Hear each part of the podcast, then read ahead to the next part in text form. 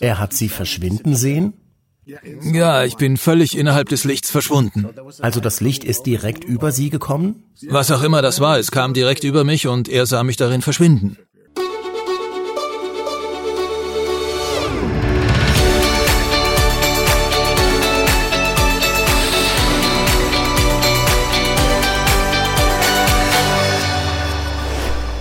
Willkommen zurück bei Exo Magazin TV, dem Magazin für Freigeister.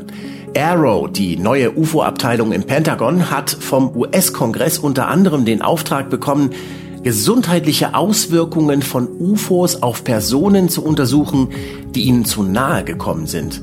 Im neuesten UFO-Bericht der US-Regierung heißt es zwar, man habe bislang keine solchen Gesundheitsschäden bestätigen können, aber wir wissen von Experten wie dem Stanford-Professor Gary Nolan, dass es eine ganze Reihe Menschen gibt, die bis heute unter den Folgen ihrer UFO-Begegnung leiden. Eine davon ist der frühere US Air Force Sicherheitspolizist John Burroughs. Im Dezember 1980 war er in Großbritannien für die Sicherheit eines Militärstützpunktes im Randlesham Forest zuständig. Und da geschah etwas, das sein Leben für immer verändern sollte. Wir waren im Dienst und es war unsere letzte Nachtschicht. Es war der erste Weihnachtsfeiertag und unsere Schicht ging um 23 Uhr los. Es war circa 3 Uhr morgens am 26. Dezember, also am zweiten Weihnachtsfeiertag, als ich zusammen mit meinem Vorgesetzten unterwegs war. Wir haben uns getroffen und sind eine Weile zusammen herumgefahren. Ich war noch neu auf der Basis und während wir ein paar Kontrollen gemacht haben, fuhren wir die Straßen an der Fluglinie hinunter zum Osttor. Und da sahen wir was Seltsames, das vom Himmel in den Wald herunterkam. Ich habe es nicht sofort gesehen. Mein Kollege hat es zuerst gesehen und mich darauf aufmerksam gemacht. Ich sah so etwas wie seltsame Lichter im Inneren des Waldes. Allerdings habe ich nicht gesehen, wie es in den Wald hineingekommen ist. Nachdem wir uns kurz überlegt hatten, ob wir es jemandem erzählen sollten, sind wir zum Tor gefahren und haben es aufgemacht. Wir wollten nur bis zum Ende der Straße fahren, wo der Wald anfängt, um uns das Ganze genauer anzusehen. Also fuhren wir los. Als ich aus dem Wagen stieg, fühlte sich plötzlich alles irgendwie seltsam an. Es war, als wäre die Luft statisch aufgeladen und es kam mir auch so vor, als ob alles ein bisschen langsamer laufen würde. Wir haben dann beschlossen, dass es besser ist, die Sache zu melden. Also fuhren wir zurück zum Tor und haben die Leitstelle angerufen, die uns dann an die Sicherheitszentrale weitergeleitet hat. Wir haben sie informiert und darauf haben sie einen Wachmann losgeschickt. Er hat es auch gesehen. Sie haben telefoniert und es wurde beschlossen, auf dem Radar nachzusehen. Ich habe das nicht direkt mitbekommen. Der Wachmann hat uns das gesagt. Er sagte, auf dem Radar hätte man irgendwas über dem Waldgebiet gesehen, aber dann war es verschwunden. Daraufhin wurde beschlossen, dass wir die Basis verlassen durften, um zu schauen, ob es vielleicht ein abgestürztes Flugzeug war. Der Security Supervisor und sein Fahrer, für den es die erste Nacht im Dienst war, fuhren zusammen los und ich nahm den Wagen des Fahrers. Wir fuhren so weit wie es ging in den Wald hinein, bis wir ausstiegen und zu Fuß weitergehen mussten.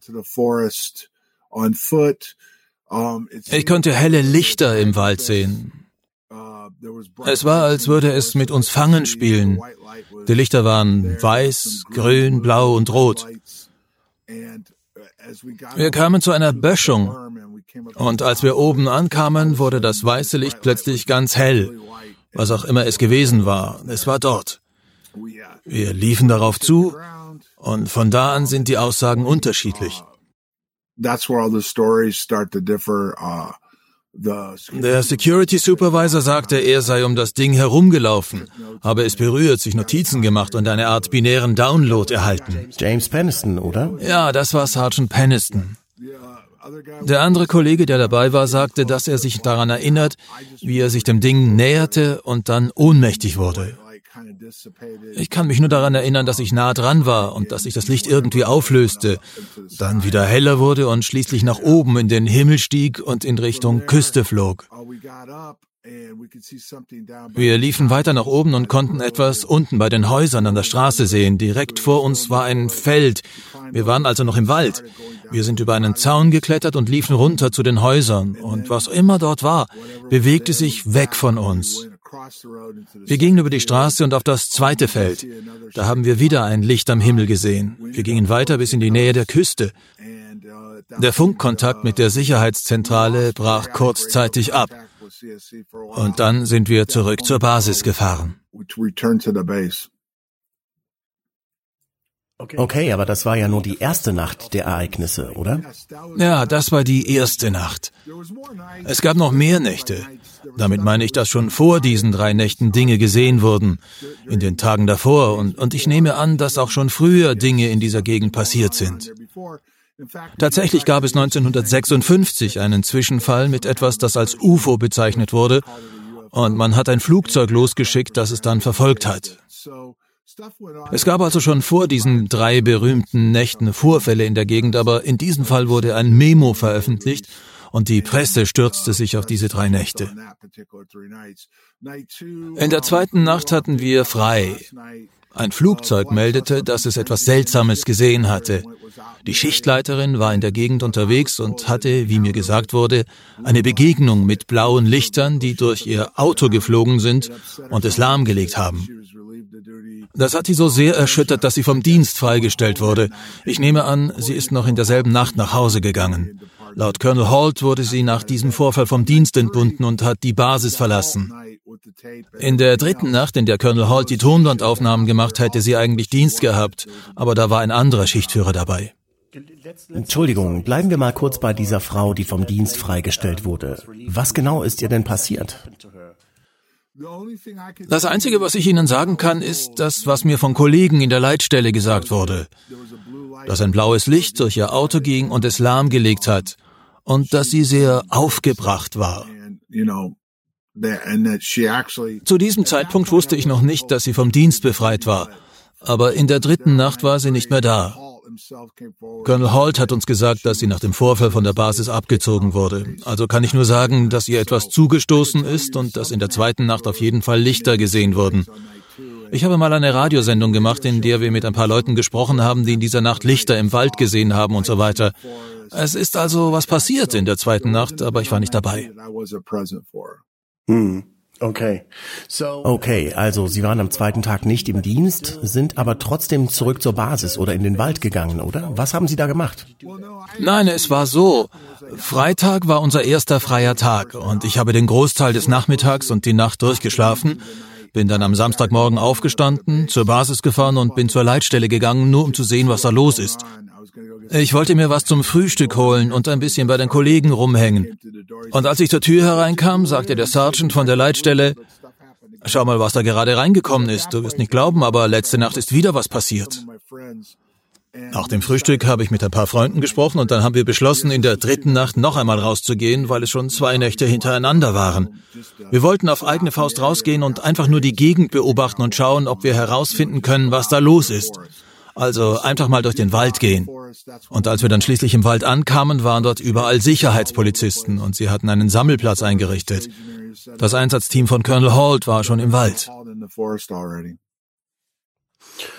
Sie haben die also im Wald getroffen. Warum war der Colonel denn im Wald? Also mir wurde erzählt, dass sie auf der Basis in Woodbridge eine Weihnachts- bzw. Neujahrsparty gefeiert haben. Als dieses Flugzeug eine Sichtung gemeldet hatte, ging der Schichtleiter rüber zu der Basis, wo die Party war. Der Wing Commander, der Base Commander, also auch Colonel Holt und ein Kommandant der Sicherheitspolizei waren dort. Und er informierte sie, dass wieder etwas im Wald los war.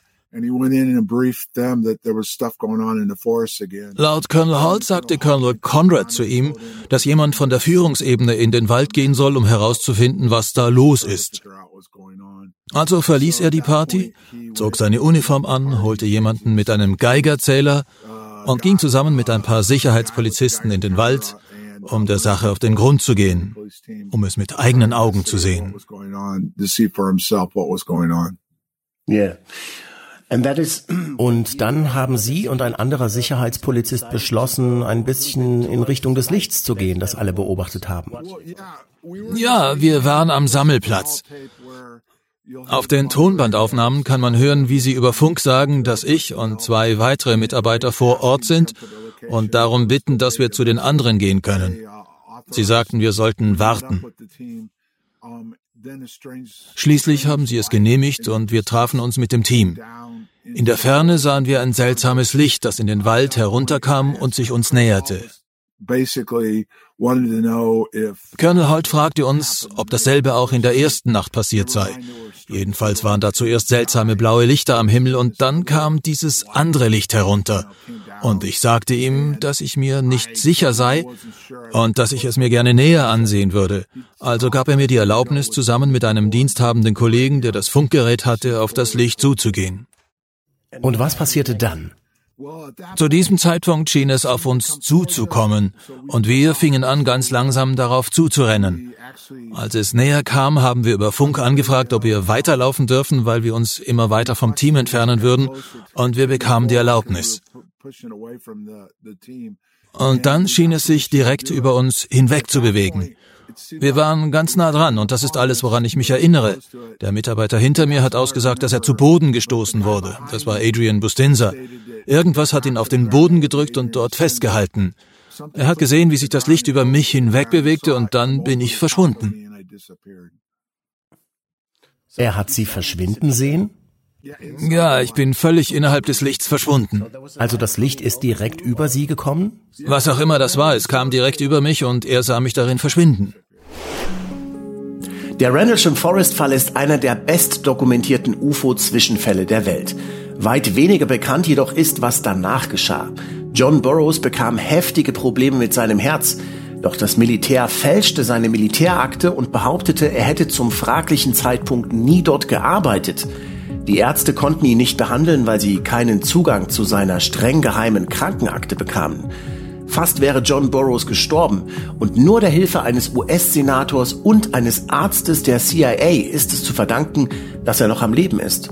Und inzwischen bekommt er eine Invalidenrente der US-Regierung wegen des UFO-Zwischenfalls 1980.